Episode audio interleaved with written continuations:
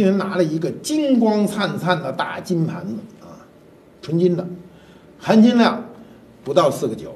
为什么不到四个九？古代的东西都到不了四个九啊。我们先看一眼，看到没有？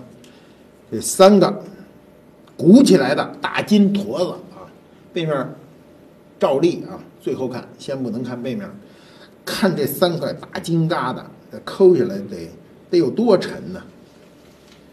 什么时候的呢？就是我们今天要讲的宋代啊，宋代人生活，贵族生活真够奢华。我们今天谈呢，谈淳化年间的事儿啊。淳化，它首先就是个年号啊。今天在陕西省咸阳市就有一个淳化县，这个淳化县在秦汉时期的时候就叫云阳县，在北宋淳化四年以年号命名，改名淳化县。我们今天说的这事儿啊，就是一真事儿，就是淳化年间发生的事儿。呃，八八年的年初啊。现在就说三十年是个大数，其实是二十九年啊，八八年、九八年、零八年、一八年，是不是？二十九年，当时呢，这个五台山啊，五台山你知道是五个台啊，五台山是五个台，是东西南北中啊，啊，中间这个台顶的这个启光塔年久失修啊，就我们过去这个塔呀，跟建筑材料有关啊，你别你不要小这个小瞧过去的塔啊。它就是拿碎石头堆的，也比我们今天的钢筋水泥的强。钢筋水泥的这今天这塔，保证我告诉你待不了千年啊！这个塔身啊，这个这个启光塔呢，塔身歪了啊，歪了，你塔一歪啊，想办法扶正，扶不了正就得就塌。塌了以后呢，国家现在就批准翻新重修。当时就是这个负责这项工程呢，就是。呃，离着山西很近的，就河北省的一个施工队啊。这施工队这工头呢姓袁啊，袁。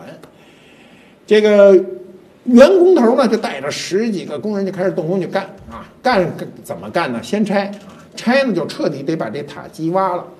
所以挖到塔基的时候呢，就是一层一层的青石板。撬的时候，突然发现两枚钱。你知道这个钱出土的时候，上面都是泥啊土啊，就包着，谁也不知道是什么钱儿，就直接就就揣兜了。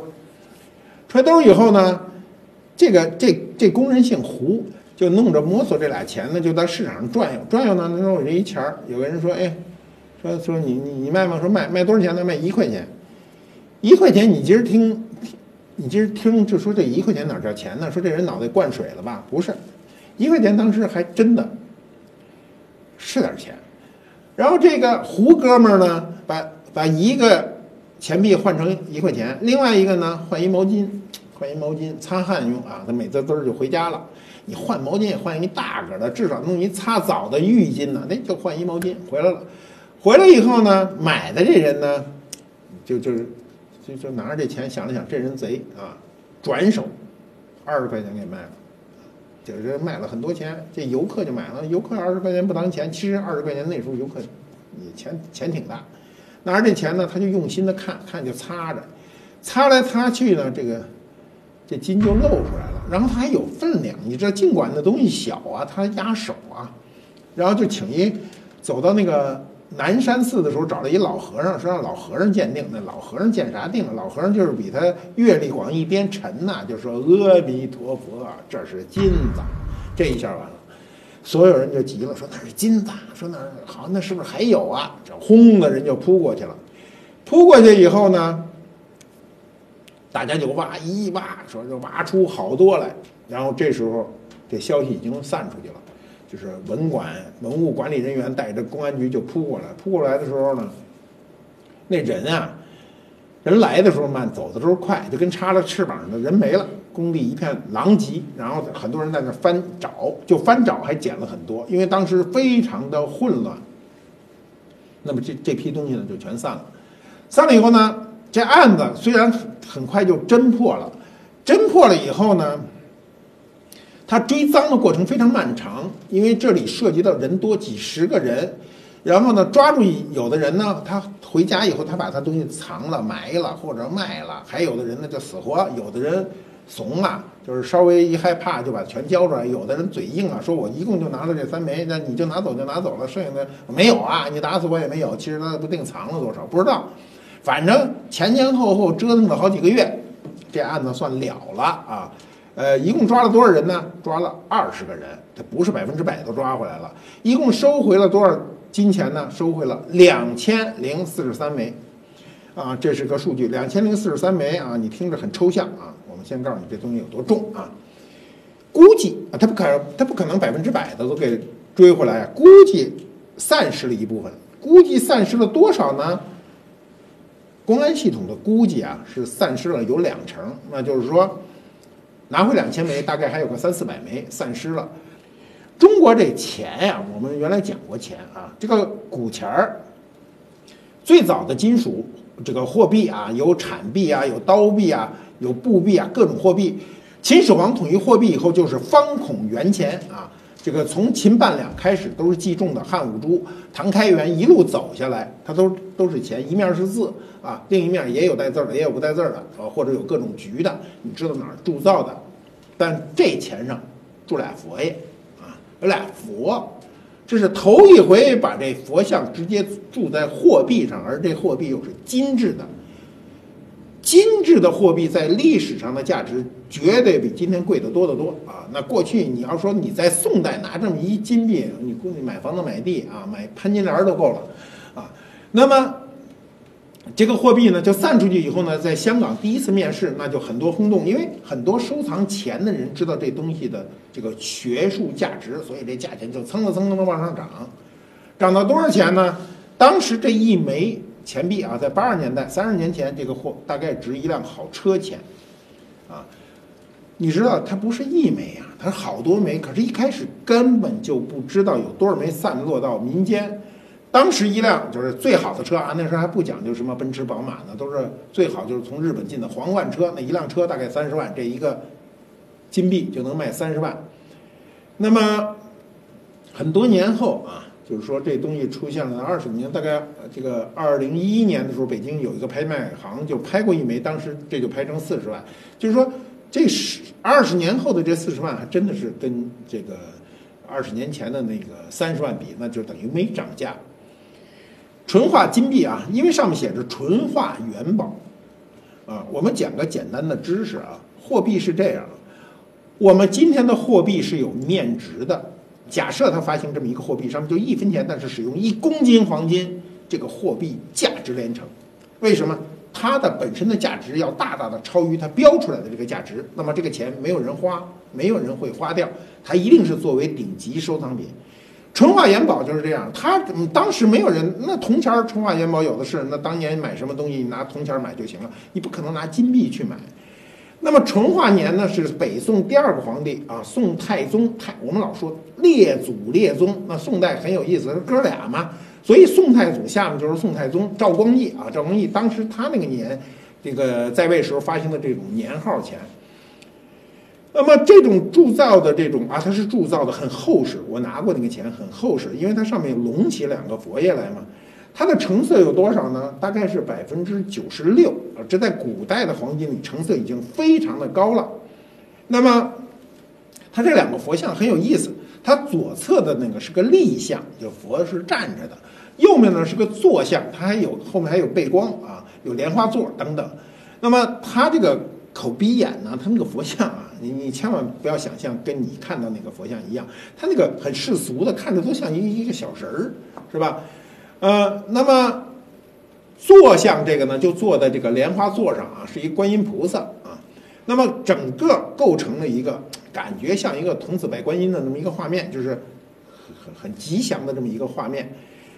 淳化元宝本身这个钱就非常有名，为什么非常有名呢？这是宋代开皇家啊，皇上亲自给你写字啊，印在钱币上，不是印啊，就是铸在钱币上。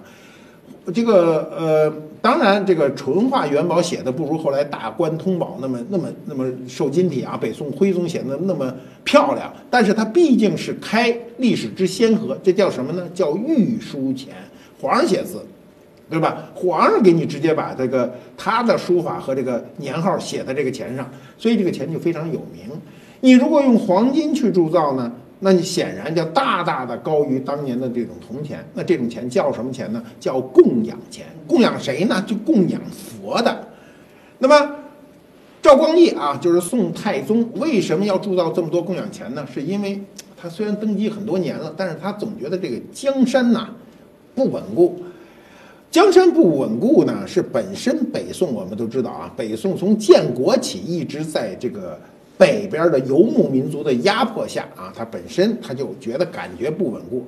更重要的是一点呢，是他这个啊，就是他这个皇位啊来之呢总是有争议的啊，因为他哥哥是突然就惨死，对不对？他就继了这个皇位啊，还编造了一套说辞，那么他就。你知道人心里有事儿的时候，特别愿意去信佛。为什么信佛呢？能释放内心的这种紧张，能够寻求一份安定。所以，这个北宋时期佛教盛行，他为了表示自己的虔诚，干嘛呢？铸造金币啊，铸造这种金币、金佛币，祈求佛祖保佑。那么当时做了多少呢？史籍上没有记载，民间也没有传说。为什么呢？如如果他当时铸造的这个金币有确切的数量记载，那表明他不虔诚，对不对？你今天啊到了五台山去拜佛，然后捐了一笔钱回来，写在日记上说：“我今天到五台山去拜佛了，捐了多少钱呢？捐了一万两千三百四十五块钱。”那这你不虔诚，你连零头都记上不成？不能记就捐了一笔钱，心里就踏实了。那么我们。都很清楚了啊！宋代建国多少有点偶然。陈桥兵变以后呢，是哥俩啊，赵匡胤和赵光义啊，这哥俩摆脱后周宗室以后呢，就是那肯定是哥哥您那啊，您先当皇帝吧，创造北宋啊，开开创了这个统一四方的这个大业。这当时很重要，因为呃，我们知道晚唐以后社会动荡，五代十国的这种纷乱，到北宋能够这个统一起来呢。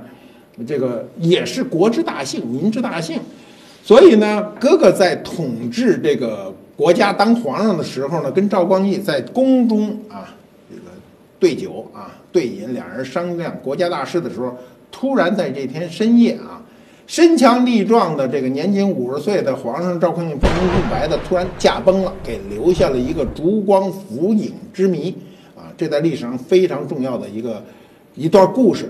那么太祖死后，肯定那不用说，赵光义啊，就太宗就当上这个皇帝。那么为了使他这个继位合法化呢，赵光义就抛出了说其母杜太后的遗命，遗命是什么呢？皇位不传太子，这事儿在中国历史上很少啊。皇位本身就该传太子，只传给自己的叫金匮之盟，是皇太后的决定。那皇太后做没做这个决定啊？我老说历史没有真相，只存在一个道理，啊。他到底有没有这事儿？我们今天你甭听多少个学学者去研究，到今天任何人不可以给你这个真相。《宋史》啊，《宋史》杜太后是有传的啊，他是这样记载的：他说太后病了以后呢，太祖始终在旁边服侍不离左右。那太后自知自个儿的就是生命没有多长时间了，就招这个宰相赵普入宫。太后就问这个太祖说：“你知道？”怎样得的天下吗？太祖就说：“我所以得天下者，皆因祖先和太后之积庆也。”就是说，都是您积的德啊，我没什么本事。那太后说：“不是这样，是因为由于啊，周世宗啊，使其幼儿统治天下。就是说，其实不是这个原因，是什么原因呢？是因为前面的周世宗呢，他没有让成年人来管理国家，是把这个事儿交给这么小的孩子。”如果周氏有一大儿子，天下能给能你拥有吗？你没这个可能。就因为他有个小儿子，他孤儿寡母，所以你就把这个天下拿下来了。所以太祖呢，就顿时就懂得这个道理，就说：“哎呀，这个呃，我我我我听从您的这个教诲，转过身就对赵普说，你就记住这话啊，不可违背。什么意思？这事儿咱也不知道是不是编的啊。就是说，以后啊，这事儿千万别给那儿子，给我这兄弟，是这意思。”那么这段历史在史学上非常有名啊，就是当时的这种金贵之盟呢，所有人都怀疑这事儿，因为你没有找到盟约的原文嘛，就是你必须得有证据，你光拿嘴巴给我吧吧唧吧唧的说这事儿不灵，所以大家都觉得这事儿啊值得商榷。但是有没有这事儿，咱不知道啊，咱咱也不去猜了，咱就在寻求历史残存的这个道理，懂得道理对你一生都有好处。这弟弟赵光义当上皇帝以后呢，嗯，他就北伐啊，北伐攻打五代十国，最后的这个这个小王朝北汉。那么到了九七九年啊，已经当了三年皇帝的宋太宗呢，采取了围点打援啊，这围点打援也算三十六计之一了啊。围点打援的战术呢，阻断了支持辽国的援军，终于攻下了晋阳坚城啊，完成了北宋统一的这个大业啊，就是还是很有成就的。北宋王朝至太祖赵匡胤建隆元年啊，九六零年建立以后呢，利用佛教加强国内的建设。你们对文物比较有熟知的话，知道我们这个呃河北啊，很多的这种塔基底下都出土过大量的文物啊。那么利用佛教呢，加强国内的统治呢，很大程度是让百姓获以一个心安。到了开宝八年啊，就是公元九七五年，太祖呢就亲书啊《金刚经》，自己经常的诵读。那么由于啊太祖他宠佛敬敬佛，所以呢保护了这佛教，所以使这个后面的皇帝呢都跟着他学这事儿。宋太宗呢在他的执政期间呢，就对这个佛教继续推崇。那么五台山我们都知道，五台山今天是佛教重地啊，山西省五台县之内。它方圆五百里，海拔三千米啊！它是由五座山峰环抱而成，五峰高耸啊，峰顶平坦宽阔啊，这很有意思。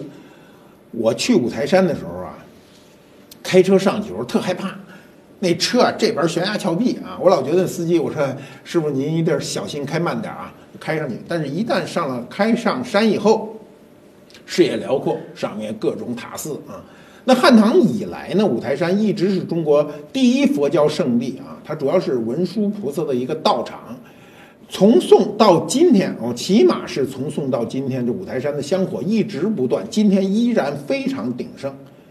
那么，宋太宗这个时期呢，由于他治理的这个国家呢，呃，不管是从政治上还是从经济上，都重新恢复，有一个蒸蒸日上的一个景象，所以呢，五台山的这个佛教就变得。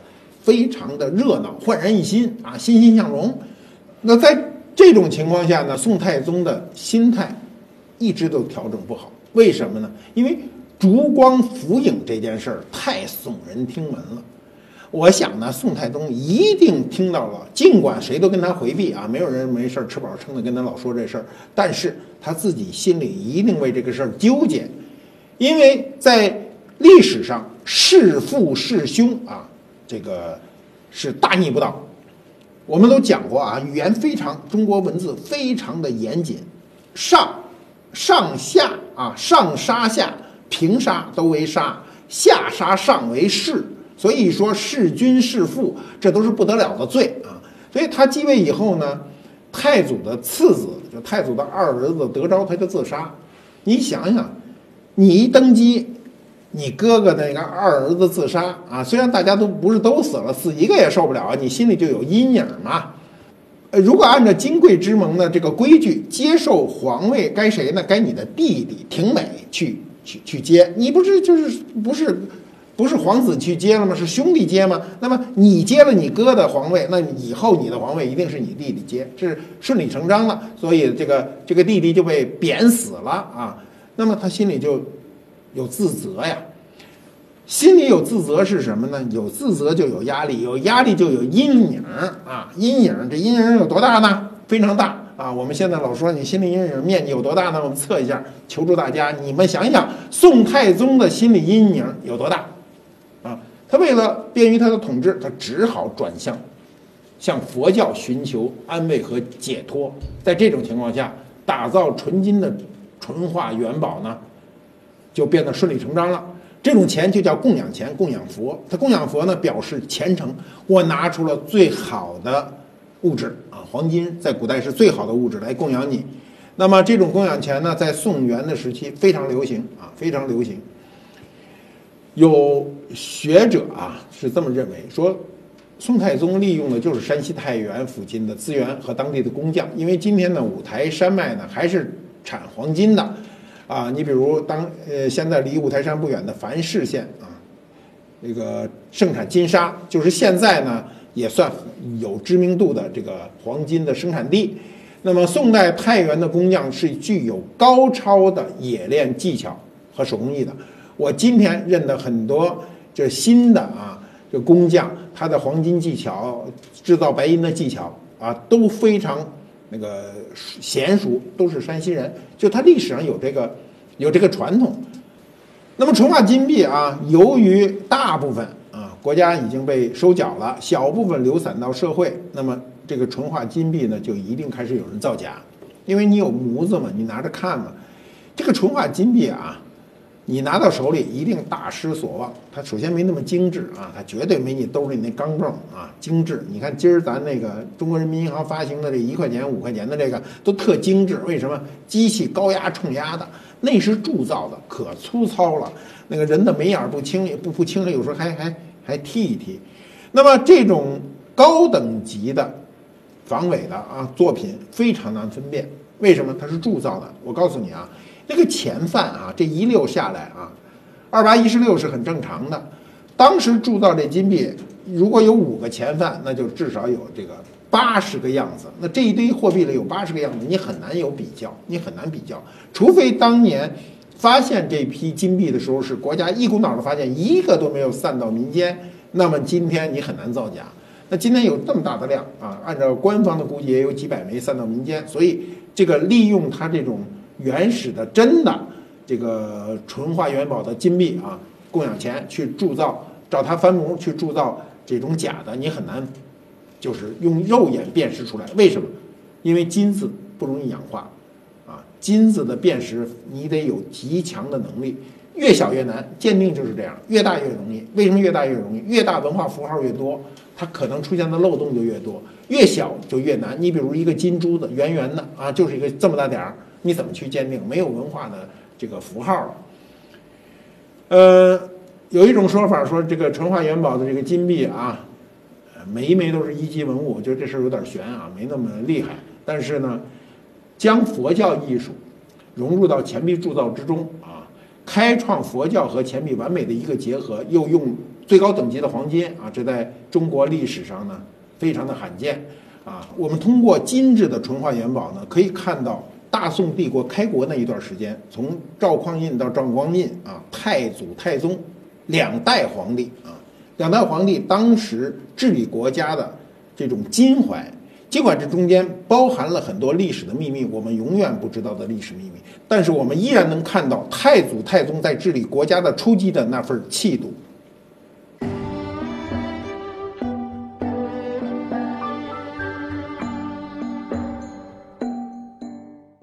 官复猫揭秘官复秀啊，这金盘子，我刚才说什么来着？我说给你们看背面吧。说这三块大金疙瘩背面什么样呢？我们让他立刻翻过身来看背面。哎，哎呀，这后面凹进去了，不是大金疙瘩啊！这后面有一模子，手工手工敲出来的，锤叠出来的。这东西做的有多细呀？我们注意看啊，这三元连中三元啊，这是十六，石榴，这个明确无误的石榴。这是什么呢？一开始我以为桂圆和荔枝呢，不是，这东西是橘子。为什么是橘子呢？因为宋代有这么画橘子的啊，这身上的麻麻点儿就跟现在橘子上的那个棕眼似的。这件东西很费力，半天才搞明白是什么。这东西就是瓜啊，因为这旁边有瓜叶，这个叶子表明这是瓜，而且在宋画上能给找到画的这个差不多的啊，就是一个感觉的。连中三元，这盘子纯金的啊，刚才说了。这个纯化元宝是百分之九十六的含金量，这盘子估计就是这个含金量，它不是像九九金那么纯，但是已经很纯了。为什么用纯黄金做这样一个盘子呢？没别的意思，跟那个纯化元宝是一个意思，就是牛啊，奢华啊，把这事儿呢做到头儿。今天啊，有的是土豪，你问土豪说你们家有金盘子吗？他说没有。当时这种金盘子就是搁屋里看的，摆着看啊看。为什么要看呢？显得我有钱。我家里摆一金盘子，我生活就比较安定。因为他有钱嘛，实在不行我把这盘子卖了啊。这盘子上你说它能使用吗？它真不能使用，它都隆起来，你说它能干嘛呀？什么都干不了啊，就是摆着看。摆着看和使用之间有一个啊不同，不同呢，主要是在精神层面。摆着看呢，是为了让你精神上获得一种满足啊。如果你是一个很实用的东西，我想金盘子我也见过实用的，它做的比较平，也可以使用。你说一大金盘子，你捧着它吃饭，反正也挺狂的，就是皇上皇上使的。这东西谁使的不知道，肯定不是赵匡胤使的，嗯，也没准是赵匡胤使的，咱不知道啊。这事儿过了一千多年了啊。我们今天看到宋代这样一个盘子啊，这样的盘子在全国各地的好多博物馆里都有类似的，有金的少，银的多啊，工艺都是差不多的。我们判断，呃，这样一个文物呢，嗯，对于普通人来说都比较困难。我们讲了，黄金是非常难判断的。如果你没有丰富的经验，你判断一个黄金会吃大亏的，因为黄金呢，呃，今天比过去容易获得。我们历史上获得。一两黄金是个非常困难的事。今天呢，获得一两黄金呢，相对来说就比较容易。一两是多少呢？大两五五十克，小两是三十一点二五克。那这盘子有多重呢？我做节目前想摇一摇，可惜忘了。